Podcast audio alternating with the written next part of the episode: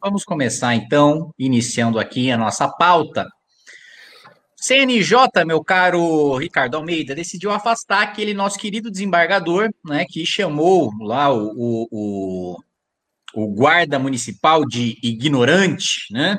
É, o CNJ afastou o desembargador e a punição né, é, mais grave que o desembargador pode pegar é a famosa né, aposentadoria compulsória, que é quando você é obrigado a se aposentar. Veja só que tragédia, Ricardo Almeida.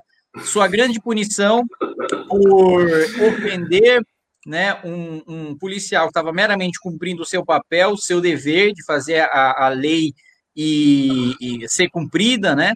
Aliás, lei lato senso, né? Já que o desembargador é, no dia, não sei se você se lembra, né? Ele disse: não, decreto não é lei, né? No sentido amplo, o decreto é lei sim, né? Um decreto claro. é um normativo, né? E tem a força, assim, de é, punir né, as pessoas que descumprem o decreto, claro, não como um crime, né? Mas ainda assim com uma sanção administrativa, né? Com pena de multa. Foi afastado e está aí em casa ou na rua, né, ou fazendo, talvez fazendo as suas caminhadas lá na beira da praia, aí recebendo o seu pequeno salário aí de 30, 40 mil reais. Ricardo Almeida, o seu comentário profundo. Olha essa... só, o meu comentário ele vai ser bastante impopular, talvez. Eu acho que o pessoal não vai gostar de ouvir o que eu dizer, mas eu vou dizer do mesmo jeito. É o seguinte, assim, é, é, é, óbvio que eu acho que a conduta do desembargador foi abjeta, né? ele se mostrou arrogante, grosseiro, uh, desrespeitou a lei, quer dizer, a, a, lei em sentido lato, né, desrespeitou o decreto, mas eu vejo com muita reserva e, e, e acho muito perigosa essa tendência que eu estou observando, que é a seguinte: é o Estado demitir pessoas ou punir pessoas por demissão, né, tirar o emprego dessas pessoas, a partir de opiniões ou situações triviais em que elas são babadas. Então, aconteceu isso com a professora que deu uma opinião horrível. Ela disse que a menina já fazia sexo, aquela menina que foi é, estuprada e, e, teve o bebê, e houve a polêmica em torno do aborto da menina e tal. E ela disse que a menina já fazia sexo há muito tempo, então que isso era normal uma opinião absolutamente asquerosa. Né? Mas ela foi punida com a, a, a, demissão, ela foi demitida por causa disso. Então se entendeu que havia uma justa causa da opinião, que é uma opinião babaca. Esse uh, desembargador, por sua vez, ele poderia ser uh, colocado na justiça, uh, talvez por injúria, talvez por indenização civil de danos morais, né, que ele ofendeu o, o, o o, o policial e, e, e, isso ficou público e notório para o Brasil inteiro. Então, isso poderia acontecer, mas a, a aposentadoria, a demissão, a retirada dele do, do, do TJ, por quê? Baseado em quê? Eu vi na pauta que havia uma alegação do Código de Ética, que supostamente teria infringido o Código de Ética. Difícil determinar, geralmente os códigos de ética profissionais têm normas de formulação muito vaga, muito ampla, então é sempre possível interpretar de um modo ou de outro, até porque a ética se refere a questões principiológicas, então, por definição, as normas que incidem no código de ética são normas uh, de interpretação mais ampla. Só que o que, o, o que eu sinto é que há, um, por parte do Estado, uma espécie de vingança pessoal quando esses casos de babaquice, de comportamento asqueroso, de comportamento arrogante, de comportamento indevido, aparecem e se tornam públicos. Então, assim, a publicidade desses casos faz com que o Estado assuma uma espécie de direito de punir a opinião ou um direito de punir a babaquice. E eu acho isso errado. Simplesmente acho isso errado. Essa é uma reflexão que, infelizmente, a gente não vê os liberais. Os liberais não estão fazendo essa reflexão, porque, ao fazer esta reflexão, parece que você está defendendo o desembargador. Então ela cai muito facilmente num jogo retórico, né? Por exemplo, eu acabei de fazer essa reflexão. Aí alguém que fosse me interpelar para dizer: "Ah, então quer dizer que você acha justo o desembargador humilhar o trabalhador? É isso? Você está contente com, com o ato dele? Você acha que ele não tem que ser punido de jeito nenhum?" Você aplaude isso aí? Então, e, e, veja, existe um, um, uma tensão que é retórica, né, que é popular e que culmina né, na expectativa que a sociedade tem do Estado punir a opinião das pessoas, punir a babaquice das pessoas. Ou seja, no, no fim das contas, o que está acontecendo é o, o que está acontecendo é que o Estado está avançando sobre uma esfera né, de certa autonomia né, e avançando cada vez mais. E ele avança com a anuência das pessoas, ele avança com o aplauso das pessoas por conta disso, dessa indignação social que vem diante do fato. Então, por exemplo, muitas pessoas já dizem: ah, o, o desembargador ele, ele deveria ter, ter, ter, ter, sido demitido, sido afastado do TJ, não ter dinheiro nenhum e ter acontecido isso com ele. Por quê? Porque ele foi um babaca? Porque ele foi um arrogante? Quer dizer, você tem um emprego X, tem um emprego qualquer. Aí você briga com alguém, chama ele de, sei lá, você é um desqualificado, um ignorante, é um merdinha. Eu sou juiz, eu sou desembargador, eu sou médico. Vamos, vamos, supor um cenário em que seja um médico. Não, eu sou médico, eu sou doutor, fulano de tal, cirurgião, você não é ninguém. A partir disso, o médico ele tem que perder o emprego? Ele tem que ser demitido se ele for médico do Estado? Porque ele foi babaca? Porque ele ofendeu o cara? Como isso não pode ser visto como um arbítrio do Estado? Como intervenção, sim, do Estado, através da retirada dos meios de subsistência, nesse caso não, porque ele foi aposentado, mas no caso da professora, sim, da retirada dos meios de subsistência, porque um indivíduo é babaca, porque deu uma opinião socialmente reprovada, ou porque fez alguma coisa asquerosa. Eu acho assim, para mim isso é tutela moral. O Estado está fazendo tutela moral, com a anuência de todo mundo, porque as pessoas não querem ter uma opinião impopular. Então elas precisam dar aquela opinião popular e dizer: não, se eu fosse o gestor ia ser muito pior, ele ia ser demitido, ia acontecer isso, ia acontecer aquilo. Então, eu acho que há um perigo nisso aí. Eu vejo esses casos crescentes e, e, a tendência é que cresça cada vez mais, porque hoje todo mundo tem um celular, então é super fácil você estar tá, é, filmando qualquer coisa. Então, inúmeras brigas, inúmeras circunstâncias em que diversas pessoas, pelos mais diversos motivos, se mostram idiotas, babacas, asquerosos, arrogantes, e essas pessoas serão punidas, né? Porque a sociedade demanda uma punição estatal para elas. Que muitas vezes, como eu disse, não está atrelada àquilo que normalmente seria uma punição para essas circunstâncias. Né? O, que, o que, por exemplo, no meu entendimento superficial do direito seria uma punição adequada? É aquilo que eu falei, uma punição por injúria, ah, uma questão de danos morais, até caberia, mas afastar a pessoa do emprego porque ele foi arrogante, afastar a pessoa do emprego porque ela deu uma opinião na rede social que é asquerosa, isso eu não vejo sentido nenhum. E como eu disse, eu acho que as pessoas apoiam por conta dessa pressão social, que é, aliás, uma modalidade de virtue signaling, né? de, né? De assinalar a própria virtude, de dizer eu não sou como ele, que é um arrogante, um babaca, eu sou melhor do que ele, esse cara é um babaca, esse cara é um imbecil, essa mulher é asquerosa.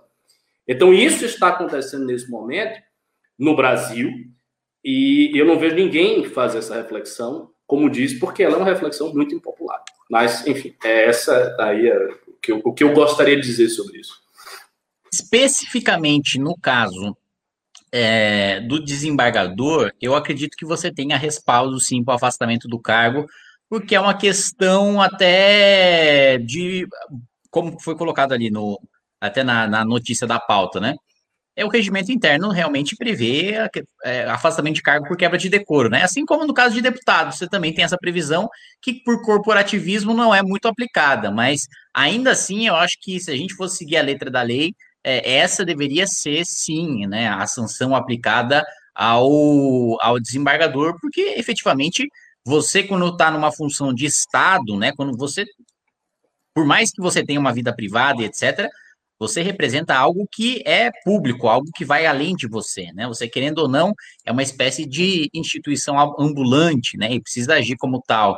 Né? Não pode ter esse tipo de intempérie. Acho que a própria natureza de um cargo público, de um juiz, de um promotor, de um deputado, talvez não de um professor de escola pública ou de um, de um médico. É um, do, é um bom argumento. É um bom do médico do setor público, mas a, acho que a, por você ser uma espécie de longa-manos do Estado, né? É, uma postura é, é esperada para que a sociedade, primeiro, mantenha o, o, pacto social, né, que as faz aceitar, né, a, a limitação que o Estado põe às, às suas liberdades e a regulação da, das suas vidas, etc. E, e mesmo, mesmo assim, é uma questão de, de, de, de, decoro, de cargo, de liturgia e de manutenção de paz social, né, que eu acho que é uma função, é, acho que foi a intenção do, do legislador na hora de definir né, os conselhos, é, os códigos internos, o regimento interno da Câmara, do Senado, do Supremo Tribunal Federal, né, dos tribunais de justiça, acho que a intenção foi justamente essa, né, de é, passar a imagem de que, olha, é um, é um órgão, é uma entidade do Estado e, portanto, precisa agir, atuar, se portar como tal, né? Eu acho que essa é a justificativa e é uma boa justificativa. Né? Não, é, não, esse argumento é bom, esse argumento é bom, é, é razoável. Mas eu não creio que, bom, o afastamento dele pode ser motivado por isso, do ponto de vista formal, mas a opinião das pessoas a respeito disso não foi por isso.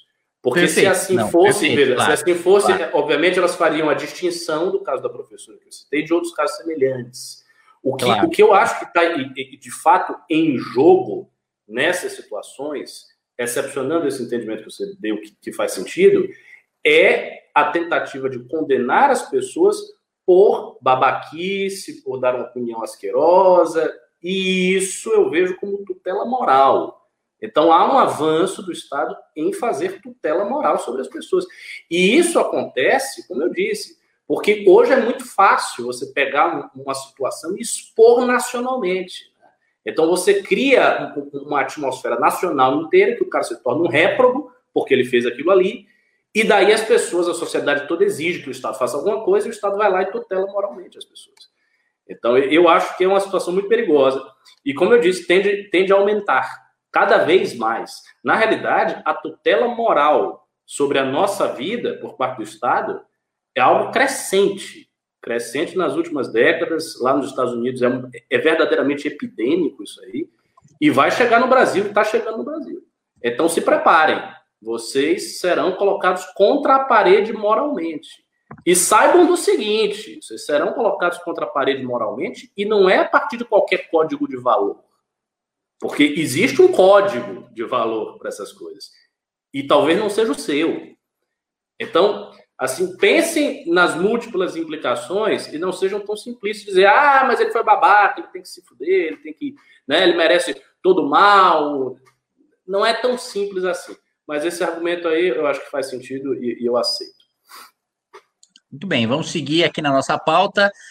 A Lava Jato denunciou nessa terça-feira, né, no dia de hoje, o ministro do TCU, é, Tribunal de Contas da União, por corrupção e lavagem de dinheiro. É o ministro Vital do Rego, é, do Tribunal de Contas da União, né, e segundo o Ministério Público Federal, ele recebeu 3 milhões de reais de Léo Pinheiro, né, o nome velho conhecido aí das delações premiadas, presidente da OAS na época, para que os executivos da empreiteira não fossem convocados a prestar depoimento na CPMI e na CPI no Senado em 2014.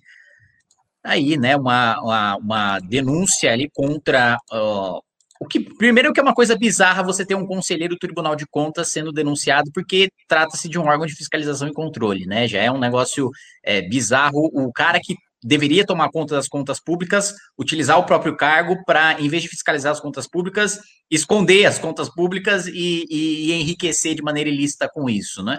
Mas, para além disso, Ricardo, para adicionar aí ao seu comentário, é, recentemente, né, até fazendo um estudo aí para uma, uma das minhas propostas, eu descobri que o órgão que mais gasta com folha de pagamento, a instituição que mais gasta com folha de pagamento proporcional à sua receita, é o Tribunal de Contas da União, que inclusive é o órgão responsável por fiscalizar a, a é, é, um dos órgãos responsáveis por garantir a aplicação da lei de responsabilidade fiscal, né, que diz que você não pode passar do teto é, é, é com despesas de pessoal a partir de determinada proporção.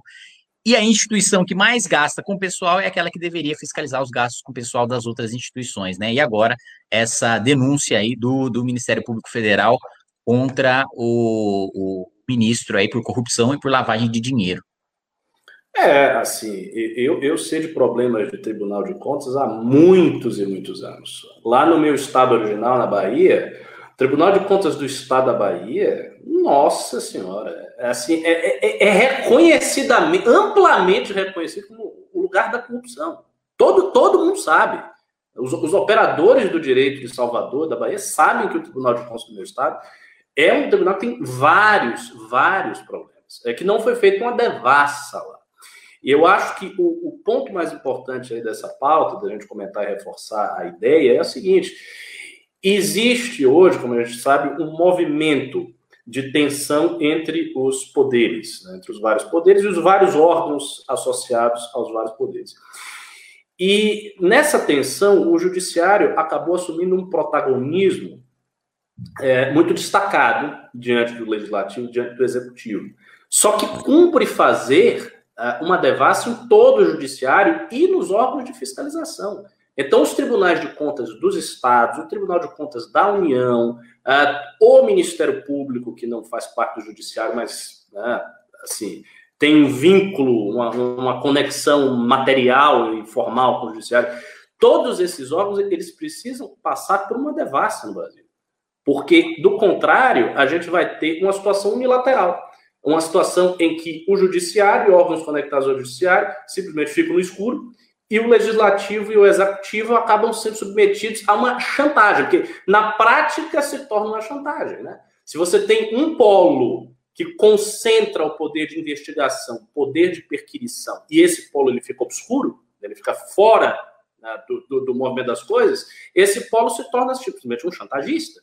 Ele assume uma função que não é dele. Na realidade, a função de fiscalização é do Estado como uma estrutura total. E, no fim das contas, se a gente fizer muita filosofia, a gente chega até a soberania popular. No, no fim e ao cabo, quem fiscaliza mesmo tudo é o povo. Claro que de maneiras uh, muito indiretas, mas uh, a Lava Jato fazer isso, essa denúncia, ela revela que a gente tem um movimento interno nesses órgãos e eu espero que esse movimento faça uma devassa assim, no Tribunal de Contas. Para nós é, que, que somos do movimento liberal, isso é muito importante, porque os três poderes e todos os órgãos conectados, eles precisam passar por essa limpa, né? Isso que começou ali com a Lava Jato e que deu vários frutos, alguns controversos, alguns frutos processuais controversos, mas que de alguma maneira né, abriu um novo espaço, abriu um novo horizonte de política no Brasil, isso tem que continuar. Eu acho que isso tem que continuar, sim. Na realidade, ainda está pouco. Porque se você for averiguar a corrupção no Brasil, no, no, no, detalhe, nós vamos ver que boa parte da corrupção brasileira continua sendo feita aí tranquilamente. Tranquilamente. Principalmente a corrupção municipal e estadual. Eu, eu, acho que essa é até mais do que a federal, porque a federal ainda fica mais exposta. A corrupção municipal estadual é gigantesca. A corrupção de licitação é uma coisa assim usual. Usual. Eu creio que seja difícil ver qual licitação não, não passa por problema de corrupção. E, e quem é que fiscaliza a licitação? São os tribunais de contas. Então, como é, que, como é que pode ter tanta corrupção nas licitações se os tribunais de contas todos estarem funcionando bem? Claro que não estão. Lógico que não estão. Então, o que, que acontece? Há uma relação espúria entre os tribunais de contas, os políticos, né, que, que, que, apadrinham pessoas no, nos tribunais de contas, e eles fazem vistas grossas à corrupção das licitações e todas as corrupções administrativas conectadas. É, e, e, esse é um problema no, no Brasil que está muito longe de ser resolvido. Está no início para se resolver. Ah, para se resolver isso aí vai levar muito tempo, muito tempo. A gente vai ter que construir um movimento liberal muito forte, pujante, poderoso, capaz de ir em todos esses enclaves né, e, e investigar tudo o que for necessário, ficar de olho, né, criar uma, uma fiscalização política para que a fiscalização jurídica ocorra e daí a gente espera que o Brasil é, saia da condição de é, um dos países mais corruptos do mundo. Né? Eu, não sei, eu não sei se estatisticamente o Brasil é um dos países, creio que não seja, mas eu também não sei se a corrupção brasileira é avaliada da maneira mais rigorosa possível. Então é difícil saber se o Brasil não é um dos países mais corruptos porque a corrupção não é avaliada de maneira rigorosa ou porque há países ainda mais corruptos, com ainda mais problemas do que o nosso. Mas eu também acho que, de uma maneira geral, é, tem, tem alguns indicadores aí, né, do, do, de ONGs como a transparência, né, internacional, etc. Sim. Mas é muito difícil, né, você fazer uma medição sobre corrupção no país, porque a corrupção é uma coisa que, em regra, não é descoberta, né? É, é, nos países em que acontece, porque que você pode ter dois cenários, você tem vários cenários, aliás. Você tem um caso que, ah, não, nesse país é, existem poucas condenações por corrupção, né? Isso pode dizer, isso pode é, nos dizer que é um país pouco corrupto ou que é um país extremamente corrupto, que sequer o cara vai para a condenação, sequer é descoberto, né? Então é, é, é, difícil até de você ter um, um, um parâmetro razoável para fazer essa, essa medição e saber efetivamente se realmente naquele, o, o país é mais ou menos corrupto, ou mesmo quantia de dinheiro, né? É, o quanto é roubado, quanto não é roubado, quanto é recuperado nas operações, é muito difícil de fazer essa medição e de. Mas agregando ao que você disse, Ricardo, eu acho que uma, um dos principais, uma das principais falhas da Lava Jato foi é, não ter avançado sobre a corrupção do próprio Ministério Público e do Judiciário. Né? A gente tem certeza absoluta de que, como toda instituição, existe corrupção também no Ministério Público e no Judiciário, né, como você disse, é, grandes escândalos de corrupção jamais teriam acontecido sem, no mínimo, no mínimo, anuência né, de uh, alguns membros do Ministério Público e do Judiciário, né, ou até participação, né, como a gente tem até notícia da. Eu lembro muito tempo, notícia que, que acabou se esquecendo ao longo do tempo, que era uma delação do Cabral, né, que ele entregaria ali ministro do STJ. Nunca mais ouvi falar disso. Nunca mais fiquei sabendo de nada, ninguém tocou no assunto, ninguém fala mais nada. E... Olha, eu, eu pessoalmente sei de caso de corrupção no STJ. É que eu não tenho prova, mas eu sei. Diretamente, mas tem, assim, isso é fato. E provavelmente eram as pessoas que eu estou em mente. Então, assim, é, é um, é, é, um vespeiro. Né? E, a, e a reserva da Lava Jato também se deve à pressão política, né? Porque a Lava Jato conta com apoio da magistratura, contava com amplo apoio do judiciário, então, a partir do momento que ela se voltasse contra o seu próprio setor, digamos assim, como é que seria? Exatamente, né? É, é, é o que você disse, só construindo uma militância liberal muito sólida e fazendo uma pressão política muito grande em cima disso, porque eu já tenho uma experiência dentro da Câmara dos Deputados para você barrar aumento né, de, de criação de benefício para o Ministério Público como eu, eu, eu arquivei lá na Comissão de, de Finanças e Tributação, já é um parto, né? O, o, o tinha tinha uma, uma, gratificação lá que tava uma briga lá, um passa batata quente pro outro, pro outro, pro outro, e aí eu falei, não, daqui que eu vou relatar, ah, você vai relatar tal, mas, pô, no momento de crise, você vai pegar essa bucha aí de relatar um aumento do Ministério Público? Não, fica tranquilo aí, que já sei o que eu vou fazer. É, basicamente, deu o relatório negando, falei, não tem orçamento, não tem previsão, não sei o que, você tá maluco, você fez o parecer contra o Ministério Público? falei, fiz, ué, agora vamos votar. Aí um, um, um deputado levantou lá e falou, não, gente, precisamos analisar isso com calma, não é um negócio que a gente pode votar assim desse jeito, né, vamos ver... Falei, meu amigo, isso aqui tá aqui há 16 anos e ninguém vai pautar, ninguém vai levar para frente, ter coragem de enterrar isso aqui de vez. Não, mas a gente precisa ver e tal, a gente não sabe as razões pelas quais não andou. Tô, as razões pelas quais não andaram é por atitude como a sua, que você quer pedir vista aqui no meu relatório e não votar, né? É justamente isso.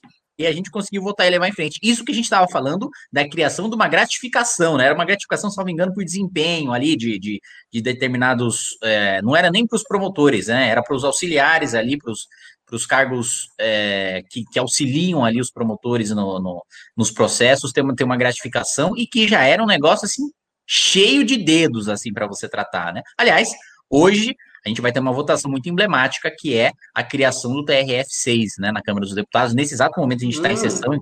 Enquanto eu, eu faço host aqui do MBL News, é, vejo os comentários, eu também estou participando aqui da votação da medida provisória 959 do projeto de lei de minha autoria, da autoria da Adriana Ventura, né, também, que é, é, lutou muito para que esse projeto, esse, esse mérito é isso aqui eu faço questão de fazer o registro, esse mérito é todo da Adriana, que foi a que mais batalhou para que esse projeto fosse colocado em pauta, mas está na pauta de hoje, né, que é o aumento de pena para crimes cometidos contra a administração pública durante a pandemia, né, projeto é, elaborado por, por ela, né, e eu sou um dos coautores, e que também está sendo analisado, e, uma, e eu, a outra pauta é justamente a criação do TRF6, né, sobre a qual vou votar contrariamente, mas a gente já vai ter um retrato muito claro aí de como é que está o parlamento em relação ao judiciário, isso que a gente tá, nem está falando nem de Supremo, nem de STJ, né? A gente está falando do, da, da, Justiça Federal de segunda instância. Muito bem. Olha só. Vamos para a nossa próxima pauta. Vacef, nosso querido advogado Vacef, pagou o médico de Fabrício Queiroz. Vacef pagou o médico de Fabrício Queiroz, um relatório do uh, COAF, né, identificou que o ex-advogado do Jair Bolsonaro e Flávio Bolsonaro, Federico Vassef, fez um pagamento de 10 mil reais e 200, 10 mil reais para o urologista Vladimir Alfer, que atende no Hospital Albert Einstein, em São Paulo, né? É, esse foi o primeiro médico a atender o Fabrício Queiroz, ex-assessor do senador Flávio Bolsonaro, em dezembro de 2018, quando ele iniciou uma série de exames para tratamento de câncer no intestino.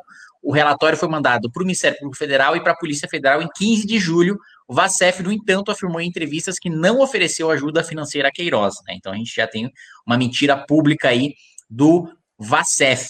Ricardo Almeida. É, é, olha, eu já tenho opinião formada sobre todo esse caso do Bolsonaro há muito tempo. Todas as alegações da família Bolsonaro são falsas. Essa é a minha opinião. É, é simples assim. Eu poderia escrever isso, é gravar na pedra e sair por aí mostrando essa pedra.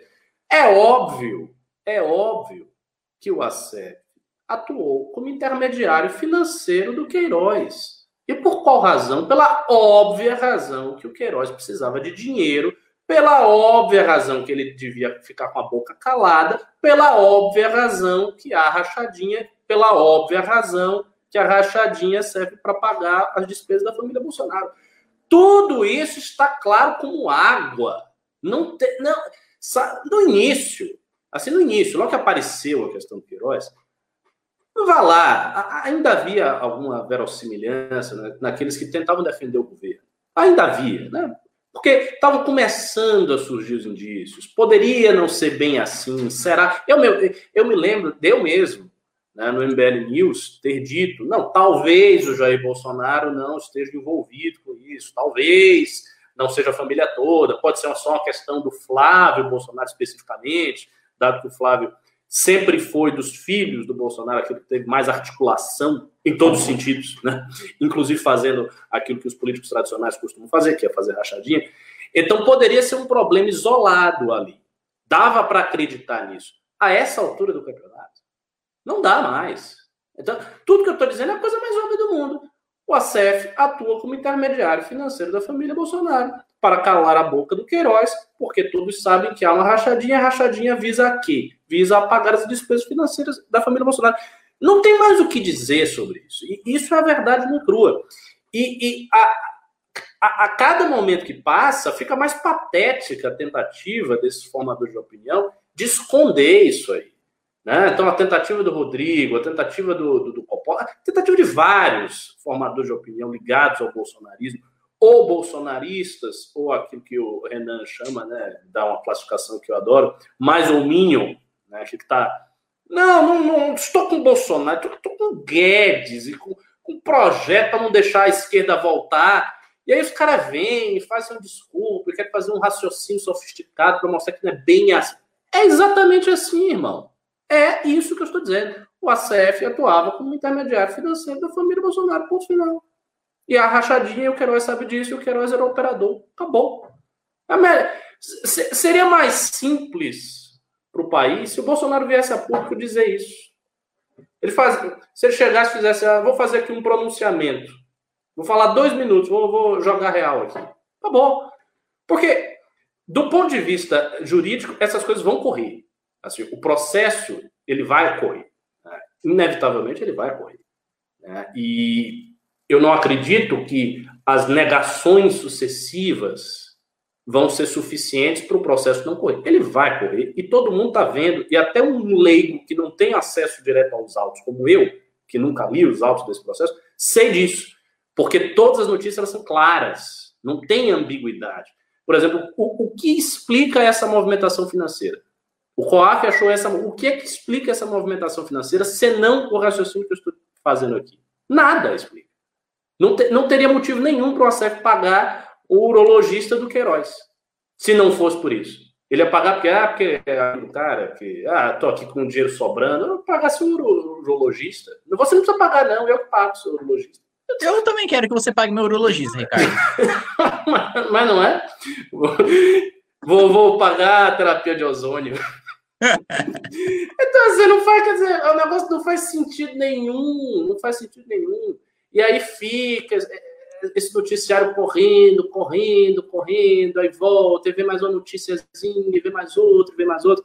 Agora, também é um fato que a gente já analisou diversas vezes aqui, e eu vou repetir, essas notícias hoje, do ponto de vista político, têm um peso muito pequeno, todas elas. Então, acabou de acontecer né, o, o tuitaço da Michelle Bolsonaro, né, e os 89 mil, não sei o que, agora veio essa notícia.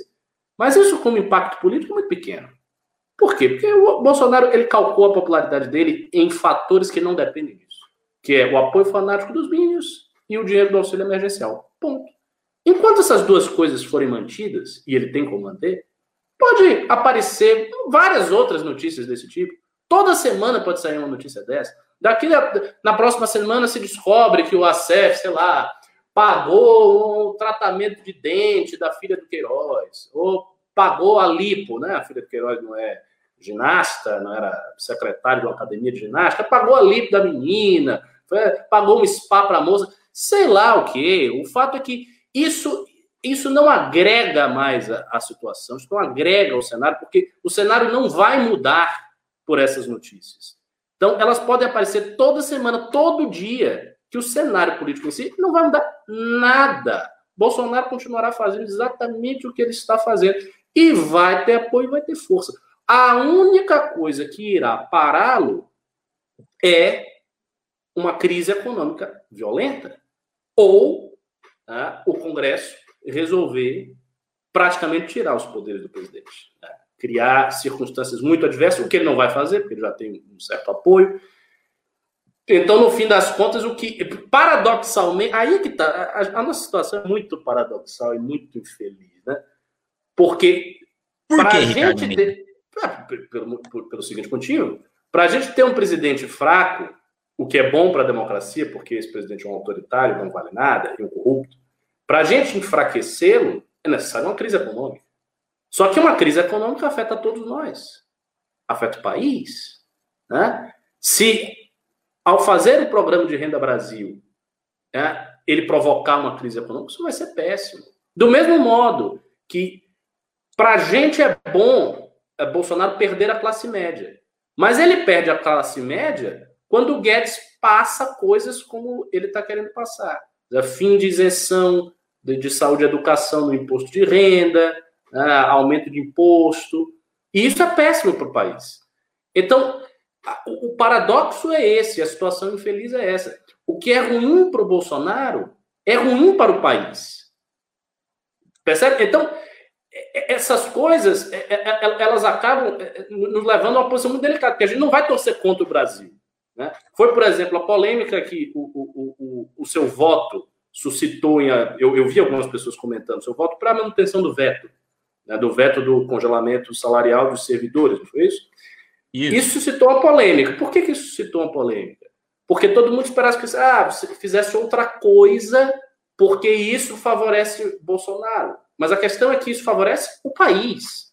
Então você tem que pensar em termos nacionais, você não pode pensar simplesmente em termos de você e Bolsonaro. Teve até um pimbeiro que reclamou aqui, que disse: ah, não, isso é absurdo, não sei o quê, porque vai favorecer Bolsonaro. Acho que foi o Francisco Moro, alguém reclamou aqui. Mas é uma situação inerentemente paradoxal. A gente está nessa situação e a gente não vai sair dessa situação. Infelizmente, né, devo dizer isso a vocês, a gente não vai sair dessa situação. É, se Bolsonaro enfraquecer, haverá algum problema no país e esse problema vai ter que ser. A gente vai ter que lidar com ele de alguma maneira. Né? Vai ter que uh, ser recepcionado e a gente vai ter que lidar de uma forma sutil com o problema que vai se instaurar no país para que Bolsonaro enfraqueça. Então, essa é a situação infeliz. Situação extremamente dramática. E a gente, veja, a gente não tinha chegado a essa situação.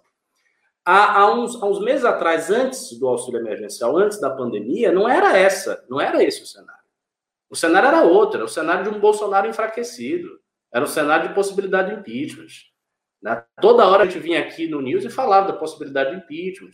Né? Que, bastava fazer isso, bastava. E acabou, acabou isso aí. Por causa do auxílio. E o pior, o cara nem queria o auxílio. Foi o Congresso. Né? Então ele ainda foi favorecido pela sorte. Né? A, a, a, posição do Bolsonaro é uma posição muito, muito, muito é, é, é, curiosa, confortável sobre certos aspectos, mas sobre outros aspectos delicada, porque o alicerce da posição dele é muito frágil. Né? Então, eu acho, por exemplo, que essa redução essa redução do, do auxílio para um Renda Brasil me, menor, né, um Renda Brasil de 240 reais, uma coisa assim, eu acho que isso aí já vai impactar na popularidade. Não acho que as pessoas que hoje estão recebendo X vão ficar felizes em receber X dividido por 3. Ninguém vai, X dividido por 2, não vão.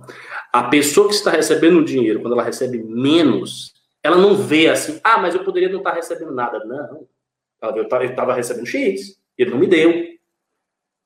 Então, quando isso acontecer, aguardem. Vai ter uma reversão de popularidade aí, eu acho. Eu acho que muito do que ele está ganhando em termos de popularidade, se o Renda Brasil for inferior né, ao auxílio, e deve ser inferior, haverá essa reversão. E aí vai ser o momento de se criar algum tipo de pressão política no Bolsonaro. Porque vai ser o único momento. Porque se não for feito neste momento, nesta reversão, aí as pessoas que estão recebendo, elas vão se acostumar e aí vão esquecer, vão ficar felizes que receberam aquilo e isso vai passar e ele vai continuar surfando na popularidade. Então, nesse momento de reversão, é, digamos assim, a janela de oportunidade que o MBL e que os movimentos de oposição a Bolsonaro têm para fazer alguma coisa.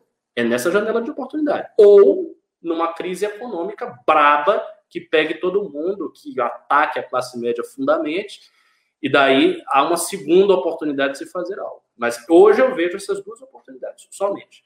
E todas as notícias que chegam de Vacef, Queiroz, cheque, não sei o quê, politicamente, não, não fede nem cheira, não tem nenhuma relevância.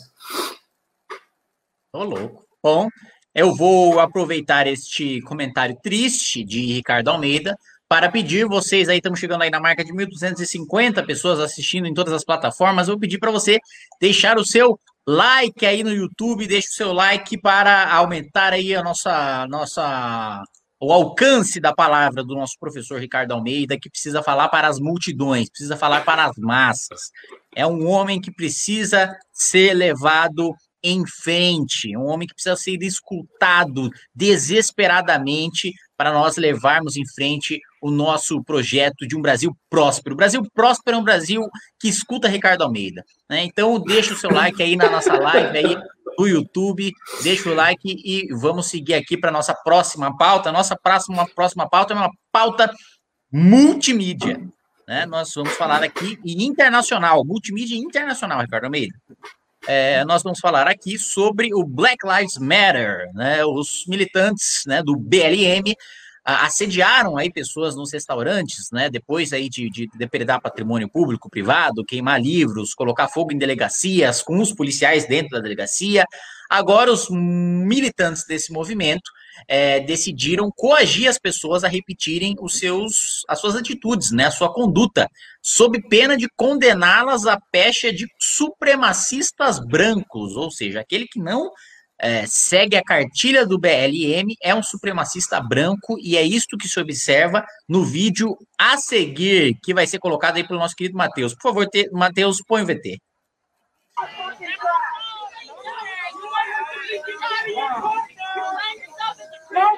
Down,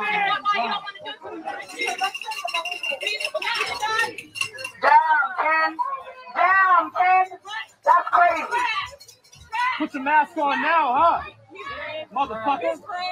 Piece of shit. Wow. Racism. White supremacy. Hey. Get, get somebody here. It's violent. It's violent. It's violent. It's violent. It's violent. It's violent.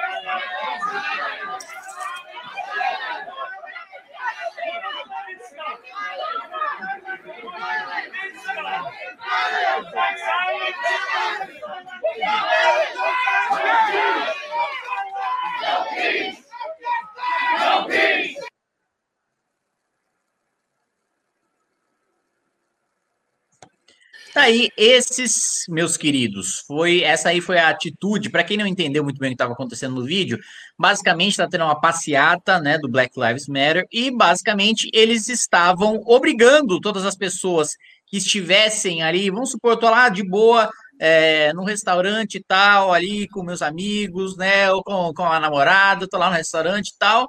De repente passa uma passeata do Black Lives Matter e se eu não ergo meu punho esquerdo em sinal de apoio, eles vêm como uma ordem em cima de mim e me atacam porque eu sou um supremacista branco, ainda que eu seja um semi-japonês, é, metade paraense, metade japonês, né? E não tenha absolutamente nada de branco, né? Então é basicamente é o mais puro, é o, é o, é o, o nitrato de fascismo. É, é ali, para mim, isso daí é, é o, o, o, o aquilo. Depois que você decanta o fascismo, assim, depois que você passa pela, pela, pela queda do muro de Berlim, depois você passa ali pelo, pelas democracias liberais, depois você passa pelo século XXI, psh, esse aí é o fascismo. Isso aí é a definição de fascismo. Se você discorda de mim, você é um monstro, não interessa o que você está fazendo da sua vida nesse exato momento, se você não para para apoiar a minha causa e demonstrar que pensa como eu, você precisa ser eliminado. Até reparem que no final eles começam a gritar: "No peace, no peace", que é basicamente o que eles defendem, que não haja paz para quem quer que se negue a ingressar na luta deles. Ricardo Almeida. Então, assim, esses, esses episódios do, do, Black Lives Matter, eles não são novos na história dos Estados Unidos. O, o, o Alan Bloom, no livro dele, o, The Closing of the American Mind, fala sobre uma revolta dos estudantes, né, revolta do movimento negro estudantil nos Estados Unidos, na universidade em que ele era professor, em Cornell, e ele tem uma longa e, e, profunda análise, cujos argumentos eu não saberia reproduzir aqui de cor, mas basicamente, fazendo uma síntese da análise do Alan Bloom, o que ele diz? Ele diz que esses movimentos eles não conseguem ser enfrentados a contento porque as suas vítimas, no caso os professores da Universidade de Cornell e outros professores de outras universidades, são cúmplices disso.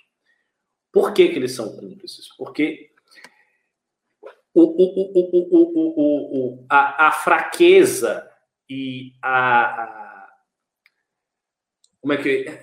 Eu, eu, quero usar outra palavra que não é cumplicidade. A fraqueza e a leniência. A palavra ideal é essa. A leniência diante desse tipo de agressividade gera mais agressividade.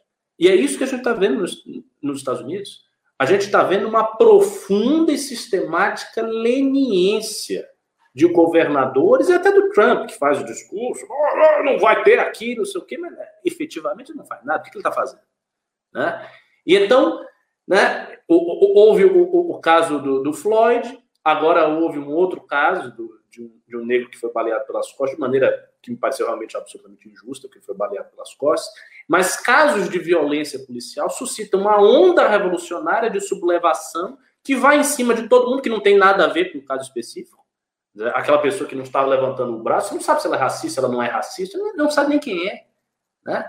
Então, se cria uma sublevação social gigantesca, com toda sorte de crimes e de violência, essa é a realidade. E o que faz o Estado? O Estado não faz nada. Nada.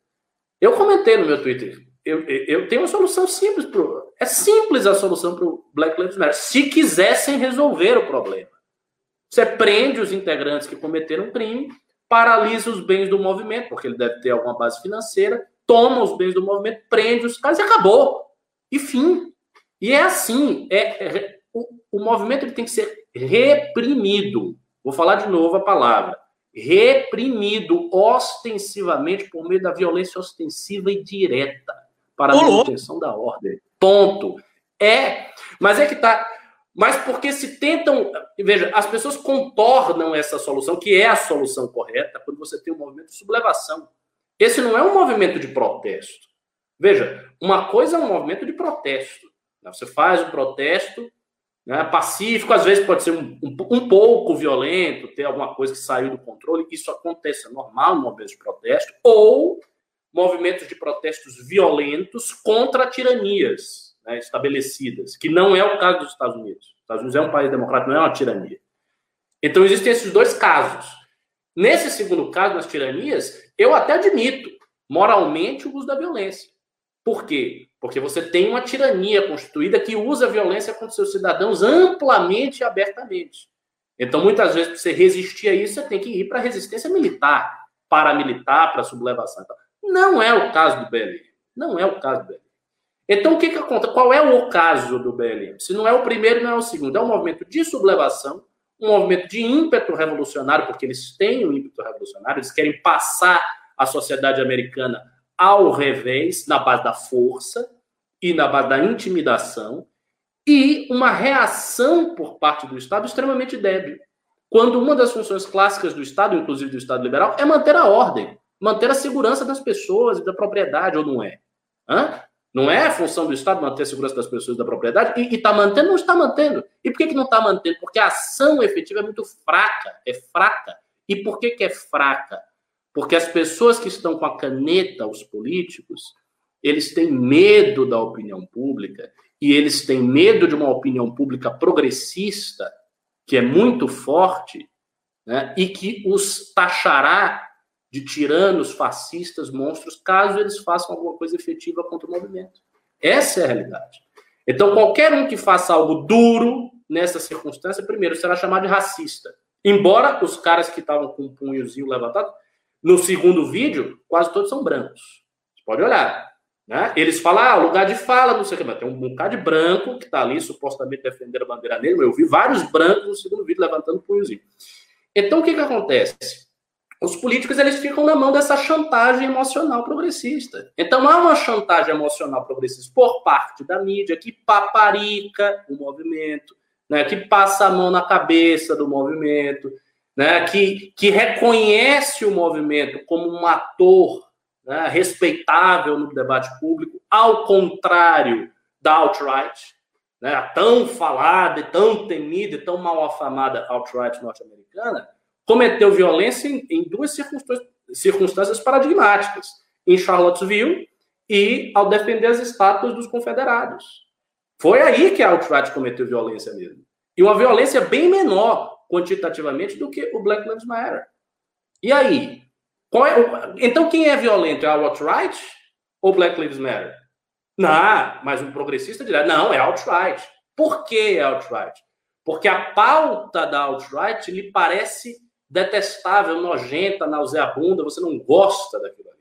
E a pauta do BLM parece boa, porque, afinal de contas, ela se recobre sob o manto da justiça social né, de fazer a justiça social, de buscar a equalização, de buscar a equalização do negro com o branco. Então há um, um, fundo iluminista de justiça social que é a, que, cujo apelo é poderoso no sentimento progressista, no sentimento dos jornalistas, das figuras de proa da opinião pública norte-americana e mundial, que faz com que o Estado haja de maneira ineficaz e leniente com esses grupos. Essa é a realidade. E se acontecer no Brasil, eu não creio que aconteça no Brasil, porque a situação racial do Brasil é muito diferente. Então, ela não, ela não evoca a mesma intensidade das, dos sentimentos raciais nos Estados Unidos, que de fato é uma sociedade segregacionista. Né? Sem dúvida nenhuma, é óbvio que é.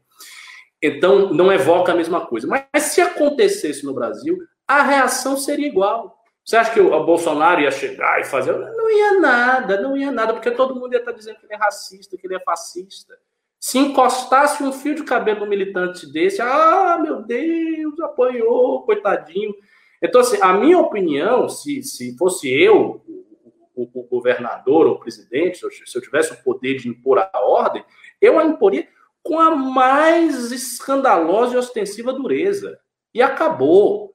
E é o que eu estou dizendo: prenderia os seus líderes, tem que prender os seus líderes por uma sucessão de crimes, e tem vários crimes, dá para fazer isso, e paralisaria os bens do movimento. E aí acabou. Até porque eu, acho graça eh, desses movimentos Swadhisthana, né, ditos revolucionários, porque são movimentos revolucionários que encontram uma ampla paparicação por parte da mídia e dos poderes constituídos. Você já viu o movimento revolucionário de verdade ser assim? Olha lá no Oriente, no Oriente Médio, você tem uma situação dos movimentos revolucionários islamitas. Só que é bomba para lá e bomba para cá, amigo. Não é brincadeira. Mas é. Não é paparicação, não é nhenhenhê. O Estado de Israel não vem lá com a florzinha e coloca na, na, no cabelo do militante do Hamas. É bomba, é tiro, é morte, é assassinato. É, é assim que a coisa é. Então, assim, se você tem um movimento revolucionário, e o, Black Lives Matter se pretende ser isso, em um contexto de opressão real, esses não duravam não durava duas semanas. E por que, que eles duram e por que, que eles fazem tudo isso? Por, por, por, isso que eu falei. Por causa dessa chantagem progressista que deixa todos os governantes do mundo ocidental liberal de mãos atadas. E aí todo mundo tem que ficar, é, não sei o quê, aí faz um discurso, não sei o quê. Por exemplo, qual foi o discurso do, do, do, do governador em cujo estado aconteceu a última a violência policial contra o negro que eu citei, que foi baleado pelas costas? O discurso dele foi pacificador? Não. O discurso dele foi atacar a polícia. Um governador do Partido Democrata. Ele, ele atacou a polícia no discurso dele. E é branco.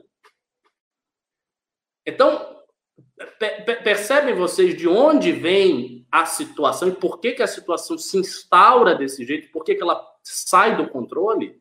Ela sai do controle por isso. Porque há uma, uma, uma chantagem valorativa, uma chantagem moral, axiológica, na base né, da leniência com que esses movimentos são tratados. Mas, o que se pode fazer, né? Parece que o, Ricardo Almeida é um grande líder autoritário, né? É o que tudo indica aqui pelas pesquisas que, né, que acabaram de sair aqui. Estou vendo aqui, pesquisa da Datafolha mostra que o Ricardo é um líder autoritário, né? Mas fazer o quê, né? Cada um aí defendendo o seu regime, né? Quem sou eu aí para julgar o Ricardo Almeida, né?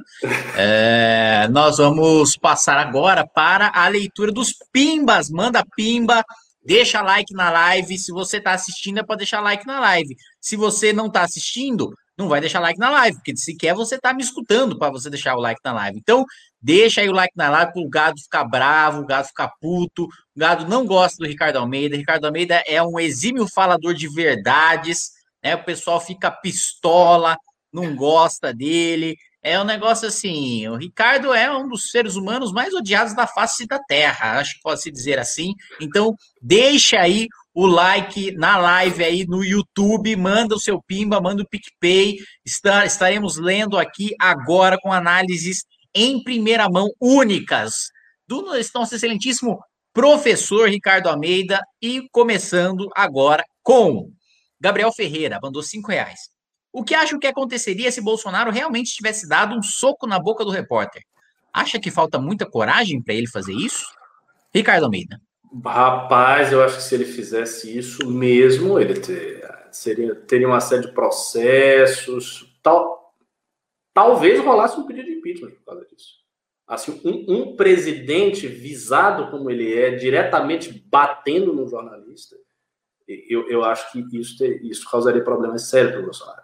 Essa estabilidade toda que eu descrevi, eu acho que ela seria balada por isso. Porque não é, aí não é mais uma fala, ah, ele falou uma boçalidade. Isso é uma agressão direta do, do presidente.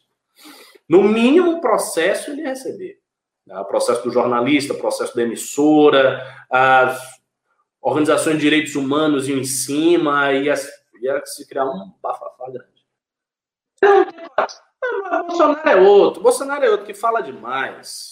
Só, só faz, ele é muito papo, ele tem muito papo. Ô, louco. Dá um soco na... Mas é verdade. É verdade. Ricardo Almeida ele chama muito... Bolsonaro para porrada ao vivo.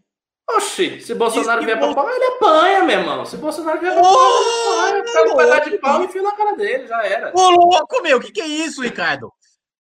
Que você é um professor, você não pode ter essa postura. O que, que enfia um cara de pau no presidente da República? Cara, que é isso? Calma Se aí. ele quer me bater, você deixa, você, você vai apanhar? É o Arthur, você tá apanhando? Que não, que não vai apanhar de militância, não, meu. Isso aí. Isso, cara, bicho. Ô, louco, meu. Calma aí, meu. Ô, louco, cara nervoso, estressado. Vamos lá. Pedro Andrade mandou cinco reais. Falou, Kim, divulga o primeiro congresso online do MBL Norte aí. Dá uma moralzinha, será no canal do MBL News. Aliás, eu tô devendo, eu fiquei de gravar para vocês o vídeo. Então, já que. É... Já que. Já que, peraí, que estou respondendo ao operador aqui do News. Já que nós estamos aqui já ao vivo do MBL News, eu já vou pegar os dados aqui do Congresso e já vou gravar e já vou falar ao vivo aqui para vocês. É o seguinte: dia 30 do 8 às 17 horas no canal do MBL News, dia 30 do 8 às 17 horas no canal do MBL News. Vou eu pessoalmente vou participar de um painel sobre licenciamento ambiental com o Neto Marques, nosso coordenador do MBL Pará, com o Jonathan Pagani, porta-voz do MBL Roraima, e o Francisco Henrique, advogado do MBL Tocantins. Licenciamento ambiental, dia 30 do 8 às 17 horas. A gente vai estar aí fazendo o primeiro congresso online do MBL Norte. A gente conta aí com o apoio e com a audiência de vocês, e você que também já nos está assistindo, já que eu estou fazendo propaganda, já aproveita e já deixa o like aí na live. É, só uma coisa, vocês me convidaram também, me dá um oi, reforça esse convite, que eu não sei se ele ainda está de pé ou se já foi. Eu confesso que o convite já está há muito tempo, então dá, um oi aqui no meu WhatsApp. Muito bem, vamos seguindo aqui na nossa pauta. O G7 Santos perguntou, Kim, mandou cinco reais, perguntou, Kim, você acha que a taxação nos livros e nas transferências passa? Eu acredito que a chance de passar é zero. Né? CPMF é, foi muito rechaçada pelo Congresso Nacional, tem grande resistência na sociedade, na indústria também tem uma grande resistência, porque é, é basicamente promove a desindustrialização e a verticalização da produção, ou seja, você quer concentrar todas as etapas da produção porque você quer pagar menos imposto. Não imagina para fazer um notebook, né? São mais de 200 transações é um imposto cumulativo, ou seja, Quanto mais, maior o número de transações, mais você paga. Quanto mais complexo for o produto que você for gerar, mais você paga. Ou seja, é um desincentivo. Todo mundo sempre fala, né? Todo candidato à presidência da República coloca. Aliás, até o Bolsonaro colocava. É um problema que a gente vende commodity, importa produto industrializado, manufaturado, que a gente não agrega valor nos nossos produtos. Ciro Gomes fala muito disso. A gente não agrega valor nos nossos produtos, a gente vende o grão do café, depois compra o café moído certinho no saquinho importado da Europa, a gente vende a soja, depois compra a ração da Europa, a gente vende o minério de ferro, depois compra o notebook dos Estados Unidos, né, etc, etc, etc. Aí o que, que a gente vai fazer? A gente vai falar o seguinte: olha, industrial brasileiro, Quanto mais complexo for a coisa, quanto mais valor você agregar no seu produto, mais imposto você vai pagar. Beleza? Beleza. O que, que o cara vai fazer? Só vai exportar commodity mesmo. Pô. É óbvio.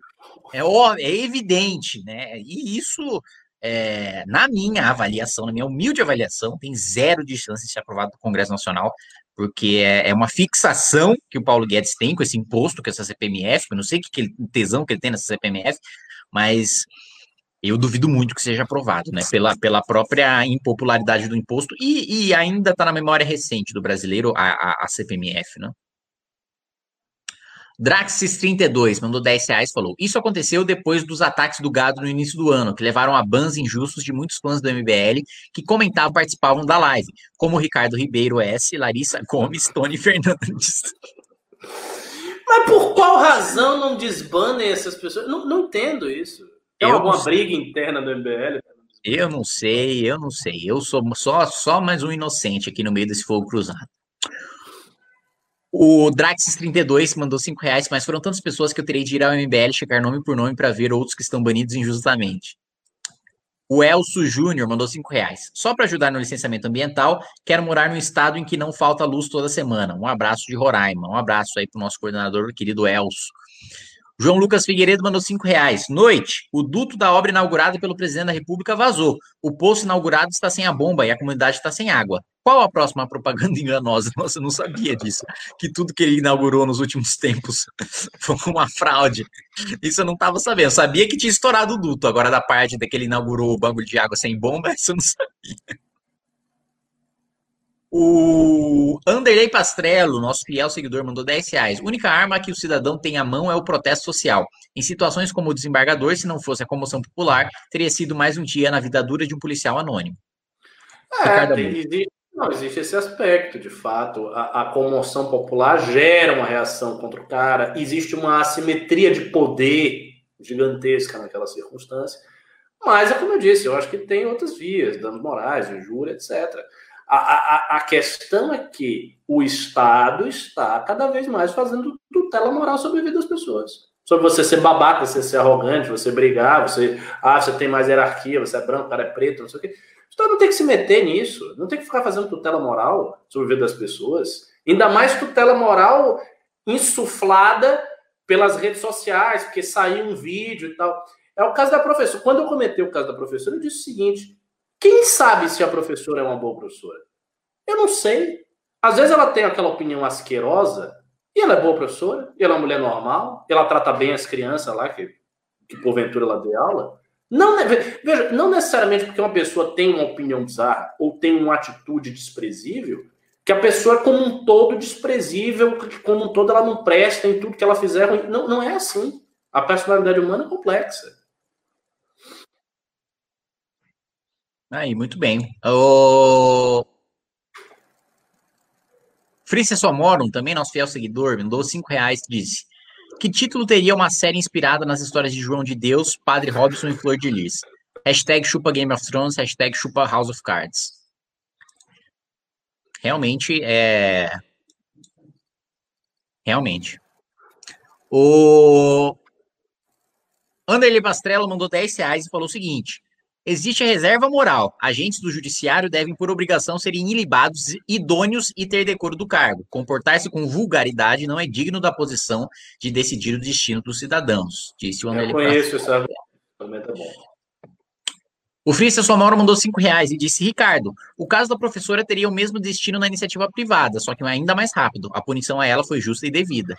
Teria o mesmo destino na iniciativa privada, porque foi exposto nacionalmente. Então, todos os pais iam fazer pressão para a mulher ser demitida de lá. Eu, se fosse pai da minha filha lá, não faria pressão por isso. Porque eu não vejo por que ela deu uma opinião asquerosa que ela tem que ser demitida. Ela tem que ser demitida se ela é vagabunda, se ela não dá aula, se ela não aparece para dar aula, se ela bate nas crianças, se ela, se ela tem algum problema relativo à profissão dela. É isso que deve fazer a pessoa ser demitida, não porque ela chegou na rede social e deu uma opinião bizarra. E daí? E daí? Eu, eu, eu perguntei daí. Para ela ser professora, ela, ela, passa a não ser uma boa professora? Qual é o histórico de, dessa mulher? É um histórico ruim? E aí a opinião dela foi mais uma coisa? Não, às vezes não sabe. Às vezes é um histórico normal. E ela, te, e ela deu uma opinião bizarra num caso de comoção nacional, virou uma coisa de comoção nacional e daí aconteceu isso. Opinião polêmica com Ricardo Almeida. É, manda aí o seu like, manda aí o seu pimba. Ó, o PicPay tá aqui. Tá aqui, aqui, aqui, aqui, aqui. Isso, tá aqui, ó. Do lado aí no cantinho do Ricardo, tá aí o PicPay para você mandar o QR Code, manda também o seu pimba e deixa o like na live, deixa o like na live, tratora o like aí, chama o gado, laço o gado, toca o berrante. Eduardo Cador mandou 18,90. Acreditam numa bancada do MBL mais novo, com mais de 12 vereadores em São Paulo nessas eleições? Seria ótimo para a militância liberal contra o corporativismo. E a hashtag que ele mandou eu não posso ler, porque foi um oferecimento Ministério Público Eleitoral, sempre te processando. É, e aí, Ricardo, você vai fazer uma análise? Eu quero sua análise. Não, eu não conheço o suficiente a, correlação de força aqui na política municipal para fazer essa análise. Eu acredito que o MBL tem boas chances de eleger aí seus sendo pessimista, pessimista, três vereadores. Três vereadores. A chapa do Partido Novo eu não sei, eu não conheço, mas se tiver a força aí da, da, da bancada federal, também acho que o Novo consegue 12, eu acho pesado, né? 12 realmente é uma grande, seria o equivalente. Eleger 12 vereadores na Câmara Municipal é o equivalente a eleger 80 deputados federais, né, na, na Câmara dos Deputados. É, é, realmente, ainda mais na Câmara de São Paulo, que é tão é a mais competida, né, do Brasil. O EIGW mandou 37,90. No caso do desembargador, incrível como divergindo na opinião, os argumentos dos dois fazem sentido. Ah, tá. Vou, vou mudar a entonação. No caso do desembargador, incrível como, divergindo na opinião, os argumentos dos dois fazem sentido. Mas sempre é preocupante o crescimento dos tentáculos do Estado na vida do indivíduo. Diogo Kimura mandou cinco reais. E Ricardo, citem as cinco piores ações e atitudes que Bolsonaro tomou. E conseguem citar as cinco melhores? Ricardo Almeida. Nossa, é difícil, assim, cinco, não, não sei. Eu, eu, eu, vou, eu vou listar algumas. Para mim, a, a, a, pior atitude que ele tomou desde o início é o sectarismo com a, com a própria direita. Para mim, é pior. É, a, a recusa em estudar qualquer assunto. Vou ver outra atitude dele. Sim, a, a, a atitude dele é abafar o, o caso do Flávio Bolsonaro. Essa atitude grave. Quarta.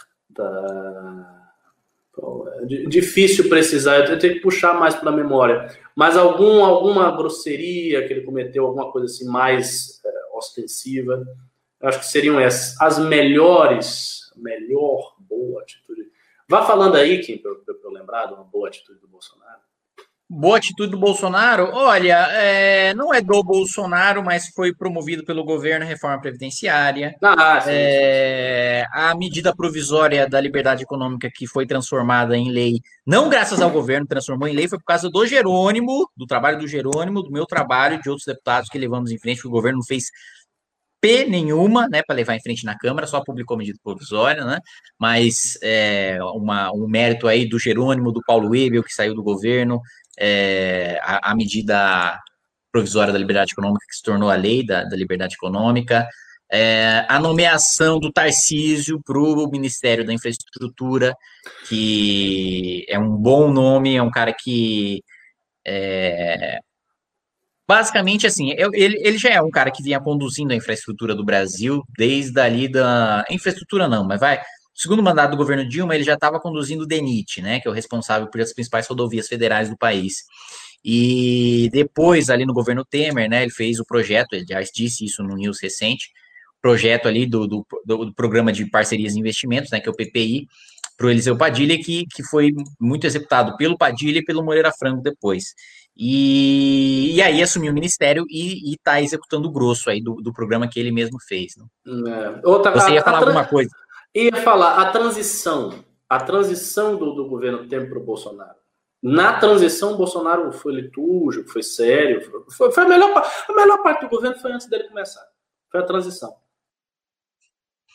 É verdade, acho que ele ainda estava com medo assim do cargo, né, da, da responsabilidade, estava é. pesando assim. Eu, eu realmente tenho essa sensação de que no início do mandato o Bolsonaro estava sentindo, caralho, sou presidente da República, velho. E não num caralho se sou foda, um caralho, meu Deus, é, tô fudido. É, né?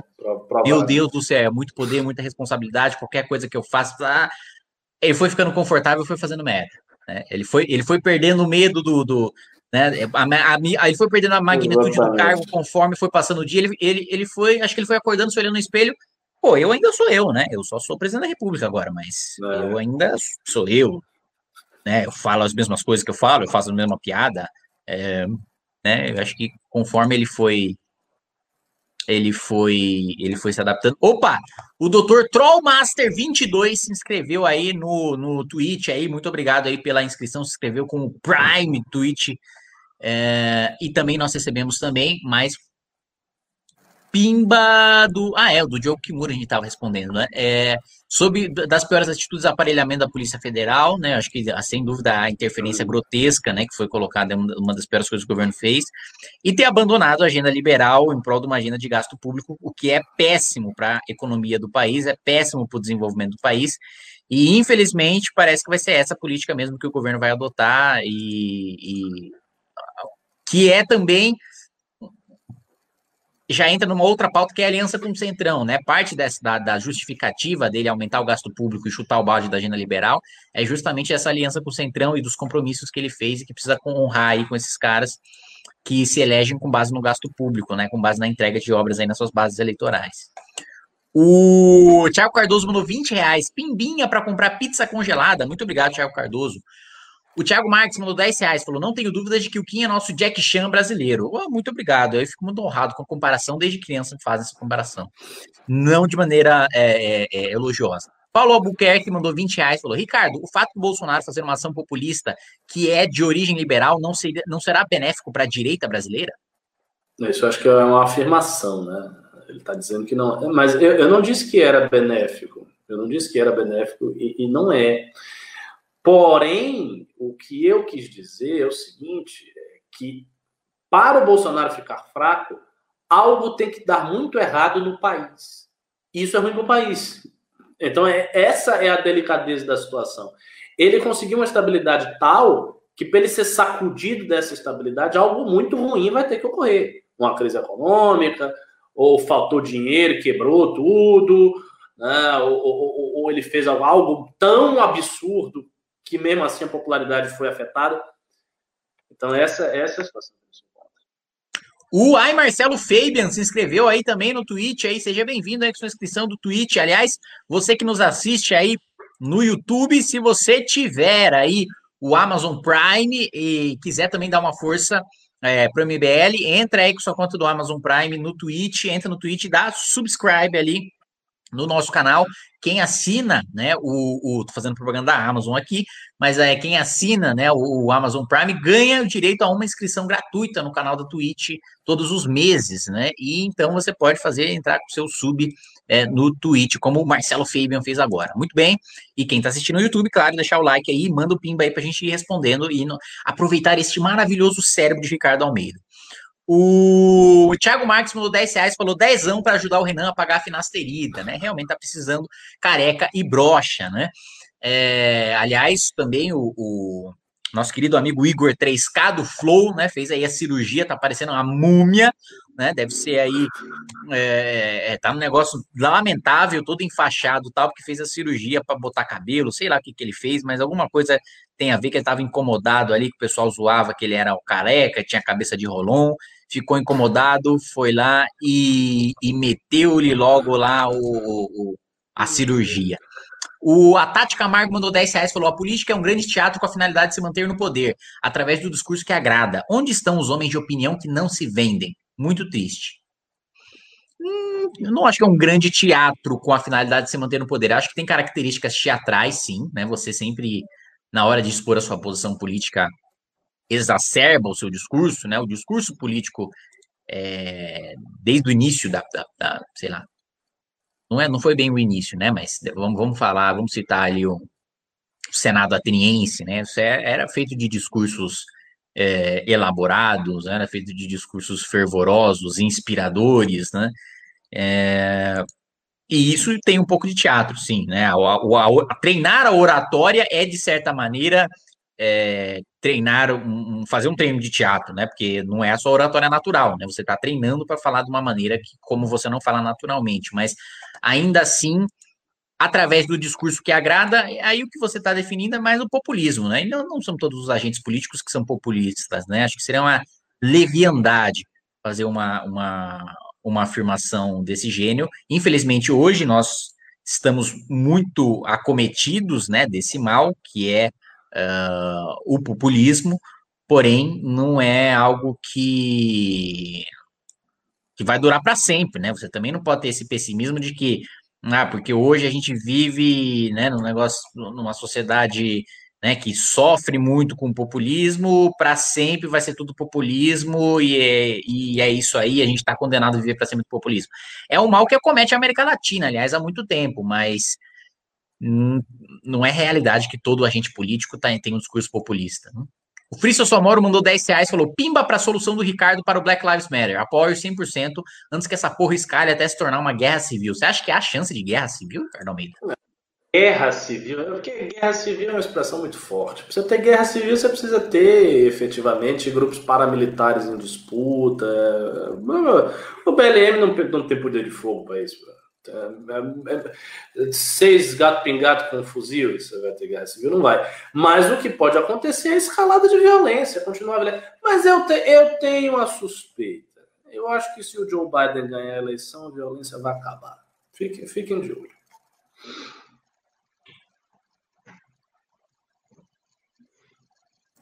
Eu tenho sempre a sensação de que o, o Ricardo Almeida está fazendo um desafio quando ele fala: nah, não tem grupo paramilitar armado.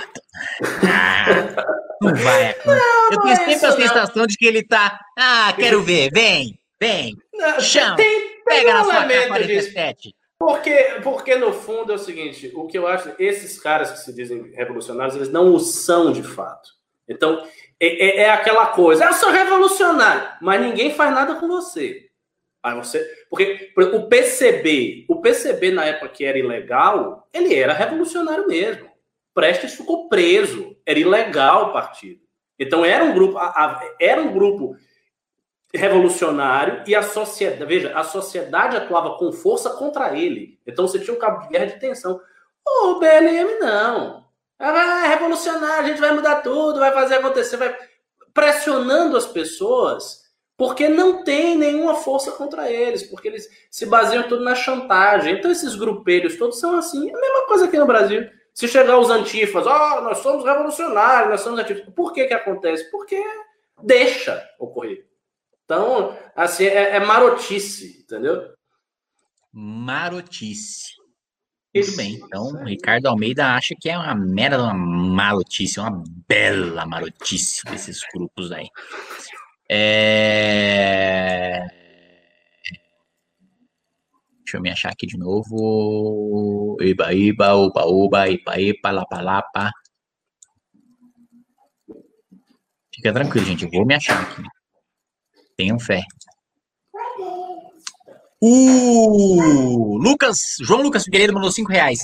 Vi gente P só com o rumor de baixar o auxílio. Um colega de Recife diz que há vínculo petista lá e não é fácil de trocar. Jair pode ter trabalho. É o que eu falei. É o que eu falei. A pessoa não gosta. Estou recebendo 600, vou receber 200, vou receber 300. Não, eu quero continuar recebendo 600 até o fim da vida.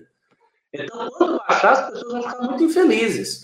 Porque há uma velha lição de Maquiavel, Maquiavel deu essa lição verdadeira, é quando você faz um benefício e você tira, a pessoa se revolta contra você. Então não dê benefício nenhum. Ou se der, não tire.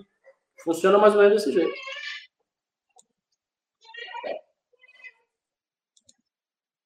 Tiago Marques mandou 10 reais. Ricardo, é, impossível tra... é possível traçar uma perspectiva de como serão as relações do Brasil com os Estados Unidos caso um democrata seja eleito? ah, sinceramente, eu acho que em tudo aquilo que importa mesmo, as relações comerciais, não vai mudar muita coisa. Não. O que eu acho que vai mudar é a diplomacia. Provavelmente o Ernesto Araújo vai falar muita merda, o, o Bolsonaro. Vai, vai, vai ter tretas diplomáticas Vai ter tretas.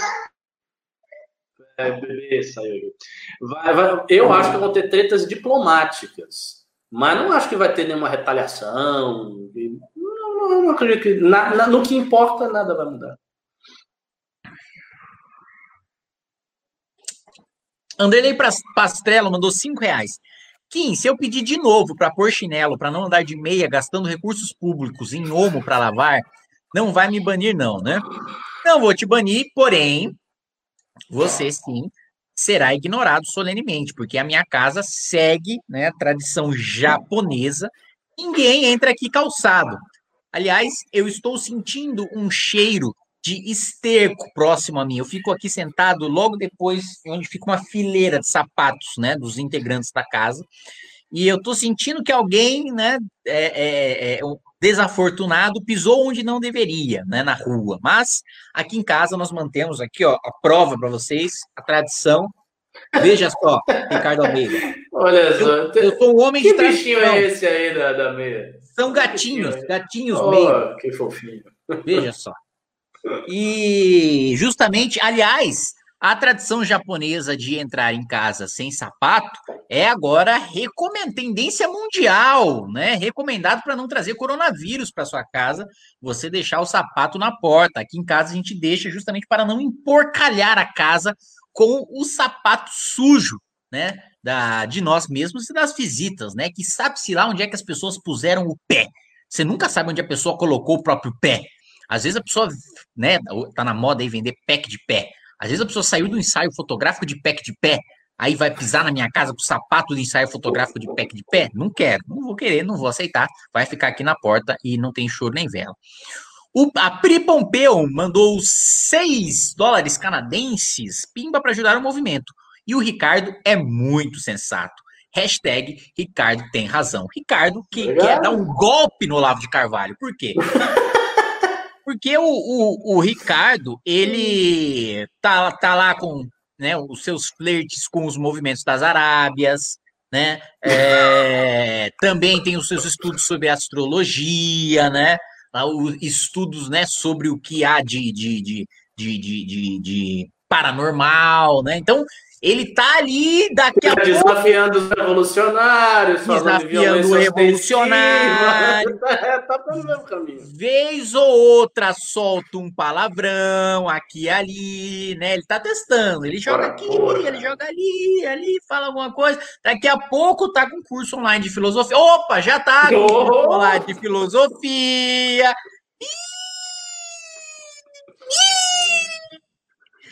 É, meus amigos, aguardem. Francisco Lacerda, novo membro do canal. Carlos Xoxô, é isso aí, novo membro do canal. E aí, ninguém vai mandar mais pimba? Não vai mais ter pimba? Se não tiver pimba, nós vamos acabar. Nós vamos encerrar. Sem choro nem vela. Nós vamos acabar com esse jornal se vocês não mandaram pimba. Vocês não vão mandar pimba mesmo? Não vai mais ter inscrito, não vai ter mais sub, no Twitch. Vamos acabar esse programa. O Ricardo vai embora e ele vai embora bravo, ele não vai embora tranquilo, pleno. Pois Ricardo, é. Ricardo vai embora pistola, né? É, se vocês não mandarem é, o Bimba, o Sub ou Bits, quiserem mandar Bits também pelo Twitch, pode mandar Bits. O João Lucas Figueiredo mandou dois reais, falou: Kim, com você com essa me... meia, meia, meia, meiga Escuta Baby Metal? Lógico que eu escuto Baby Metal. Aliás, o último lançamento. O que é Baby Metal? metal? Acho que foi o último lançamento Baby Metal. O que, que é Baby Metal? Muito bem. Matheus, atenção, produção. Olha aqui no ponto. É, YouTube Papaya Baby Metal. Por favor, YouTube Papaya Baby Metal. Coloque aqui para o nosso querido Ricardo Almeida deleitar os seus ouvidos com, com essa obra-prima, né? É, é, o que tem de, é o que há de melhor da fusão do Oriente com o Ocidente. O que há de melhor, Ricardo Almeida, de melhor. Pô, todo mundo sabe que é Baby Metal. Nossa, eu sou, eu sou muito velho, né? Não sei pô ainda. O que estão falando aí no YouTube sobre Baby Metal, Ricardo? Aê, Baby Metal. Quem se veste de Baby Metal? Lá vem. Coloca chocolate do Baby Metal. Chocolate. Ah, ó, o Arturo também não conhece. Pelo menos tem alguém, né, que não conhece.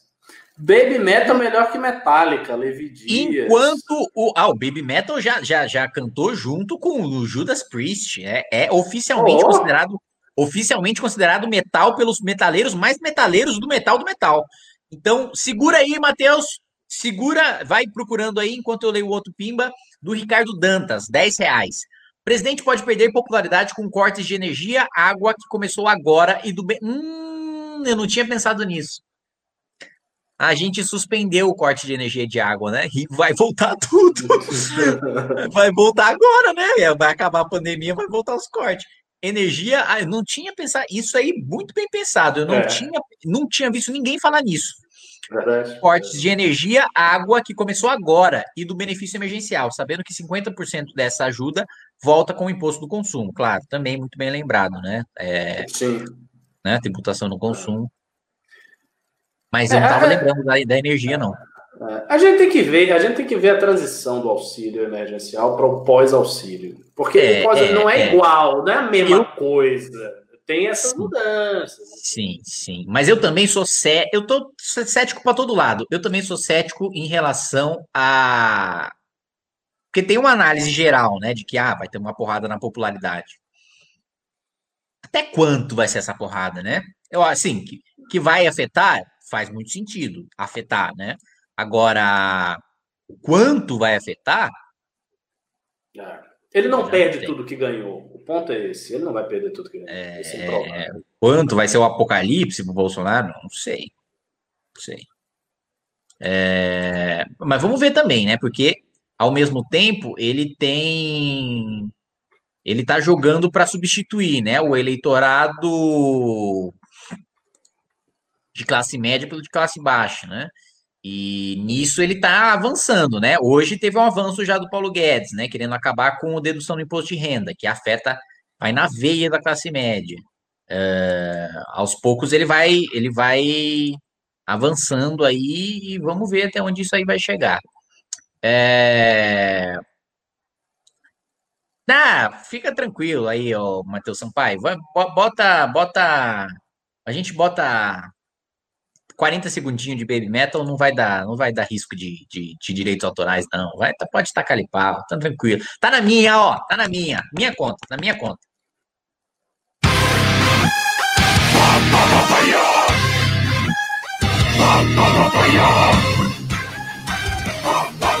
Uma banda de metal pesado, né, Ricardo? Você deve imaginar homens. É.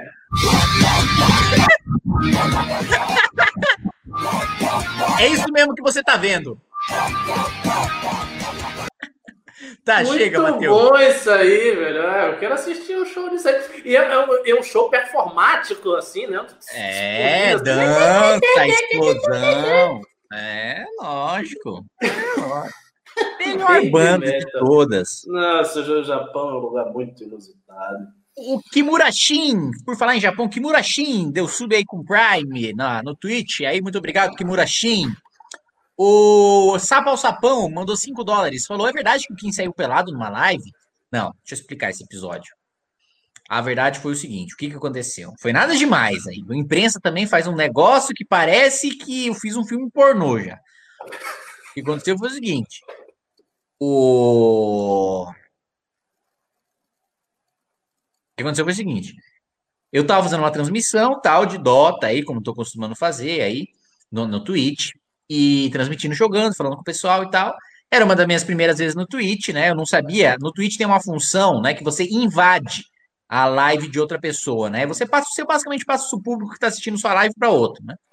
E aí você usa o comando lá para passar o pessoal lá para outra live e beleza, até aí tudo bem, tudo certo, tudo legal. Uh, eis que, eis que, o que que acontece? Eu esqueci de, eu não sabia que eu precisava desligar a minha live quando eu invadia outra live, porque eu comecei, o meu, a, o meu canal começou a retransmitir a live de outra pessoa. Eu falei, beleza, tá aí retransmitindo, larguei aqui o notebook e fui dormir. Aí eu acordei, tava fui tomar banho, cantei no banho, como não é natural, né? Sempre, todos os dias. Mas né? o pessoal viu você tomando banho? Aí, calma, Ricardo, deixa eu chegar lá no momento. Aí, muito pra dizer aí, aí o que aconteceu? Eu cantei, tá? Quando eu cheguei aqui, a live tava aberta. Mas o meu computador não fica no banheiro, né? Então, óbvio que ninguém viu nada. Meu computador fica na sala, só ouviram eu cantando e tomando banho. E foi isso. Só que aí já foi um rebuliço, né? Ah, sai, esquece a live, vai tomar banho, todo mundo já acha que tava lá. Eu esqueci a live ligada no banheiro e fui tomar banho, né? É, mas não, ficou aberto a live a madrugada toda, ficou oito horas aberto, aí eu acordei, tomei banho e tal, aí escutaram 10 segundos eu cantando aqui pronto, não vem nada demais. Mas aí já, né? Explode o mundo. É, mas não teria, não teria problema, não. Nude de famoso hoje, pessoas saem nude nem perde popularidade, a pessoa fica. Não é verdade! Sai o nude, ah, o nude do Kim. Você vai ter até mais votos. Você teve. Ah, eu acho que não. Ter 600. É, não, eu tô falando sério. Não ah, eu acho que. Foi-se o tempo que tinha se pudor e não sei o que, já, já tá bagaceira aí. Já ah, eu acho que no meu caso, no meu caso, diminuiria a quantidade de votos aí, viu? Não, se menospreze. Ah, ah, Ricardo. Muito bem. O YouTube já mandou mensagem aqui falando que a gente violou direitos autorais. É Desculpa, YouTube, não foi a nossa intenção. A gente só queria mostrar Baby Metal pro Ricardo. Perdão, YouTube, pedimos perdão pelo vacilo. Vamos lá. O Thiago Marques mandou 5 reais. É, Kim, alguma chance dos Correios serem privatizados ou isso é coisa do Papo Guedes? Isso é coisa do Papo Guedes o, sequer mandaram isso, né, para o Congresso, nem vão mandar. O Anderley Pastello mandou 5 reais. Correto não seria perguntar, além de por quê, o que, é que, o que a Michelle fez com os 86 contos do Queiroz? Perfeitamente, concordo é. Sabe Deus. É isso aí. Então, Terminando aqui, né? O nosso operador já está desesperado, que o YouTube já está mandando a Polícia Federal aqui nas nossas portas, né? Por sorte eu tenho foro privilegiado, Ricardo não. Então, Ricardo, eu mando cigarros lá para você. Aliás, narguile, né? No seu caso, né? Mando Oh, narguile, agradeço, um turbante, né? Para você. Uma essência de, de menta que eu gosto mais, se você puder. Ótimo. Essência de hortelã. Muito Pode bom. ficar tranquilo que eu vou mandar sua essência de hortelã. Muito obrigado a todos que nos assistiram aí. Se você ainda não se inscreveu no canal do MBL, se inscreva, entre aí. Temos lives todos os dias comentando os assuntos atualizados aí da política, muitas vezes com convidados, né? Convidados aqui que batem um papo com a gente, conversam para pi, para pá, para pó, burubu. A gente fala, conversa, bate papo, é, discorda, briga, debate, né? Momentos legais, momentos tristes. É um, a gente passa o pulsar, sabe? O, o que o que o sangue, o sangue batendo nos nossos corações é o MBL News todos os dias mostrando o que nós estamos sentindo sobre as notícias. Vocês sabem, porque vocês olham na nossa cara, vocês sentem, vocês sabem o nosso estado de espírito. Quando é um dia de bosta, o MBL News tra- transparece o dia de bosta, né? É, é- é praticamente a terapia nós fazer o MBL News, então você acompanha aí, se inscreve no canal, entra, bilibili, bilibole, bilibol. Por favor, Ricardo Almeida, Ricardo Almeida, Ricardo Almeida, as suas considerações. Bom, é isso aí, pessoal. Me siga aí no Twitter, arroba Ricardo MBL. Lembrando o seguinte: próxima semana, para quem for do MBL, estiver inscrito na Academia MBL, nós já vamos começar o curso. A aula do Kim é segunda? Você dá aula? Segunda, segunda, 21 segunda 30. vai começar com o Kim, dando aula sobre debate comigo de filosofia, Holiday Pavinato, Fábio Rappi. Então, quem for do MBL, esteja lá na Academia MBL, sempre depois do News. Tchau, É isso tchau. Valeu. Um abraço.